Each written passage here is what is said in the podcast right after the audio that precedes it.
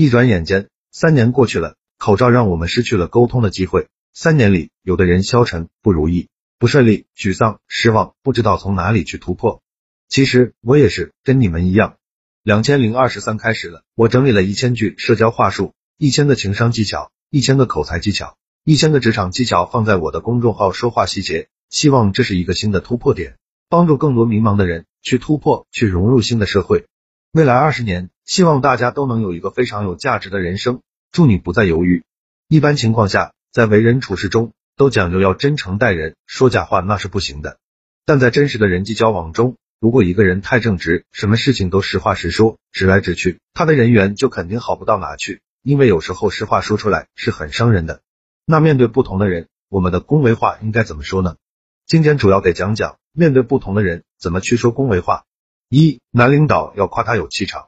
男领导一般都出入江湖几十年，那个没见过风浪，个个都是老油条。他们往往最引以为傲的，莫过于自己的能力、阅历和才干，这些都体现在气场上。二，女领导要夸年轻，花有重开日，人无再少年，谁不希望自己越活越年轻呢？尤其是女性，年龄对他们的杀伤力远比男性可怕，这是很多女强人、女领导、女上司不可磨灭的痛。三，年轻女人夸漂亮，你要相信，这个世界不缺少美，而是缺少发现美的眼睛。四，年轻人夸能力，老人夸子孙。年轻人刚到社会，最希望被肯定的是什么？当然是自己的能力了。但面对老年人，你夸他能力就不行了，你得找一个老年人通常比较关心的点。一个人年纪大了，往往最关心的就是自己的子女了，希望自己的子女有出息。五，对不同职业的人对症下药。六，借第三者的口吻夸，以第三者的口吻来夸奖，很多时候更能得到对方的好感和信任。我们如何才能让自己说的话让别人喜欢呢？我们在说话时。一不小心就会在无意间惹别人生气，怎样才能成为一个高情商的说话者呢？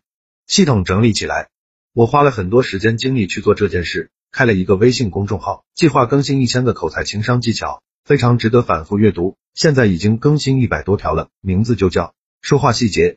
同时有四本纸质书，其中一本书名就叫做好好说话，另外说话的九十九个技巧，提升口才情商，效果比较好。不管你什么时候看到这篇文章。宋叔给你的承诺都是有效，去拿就行了。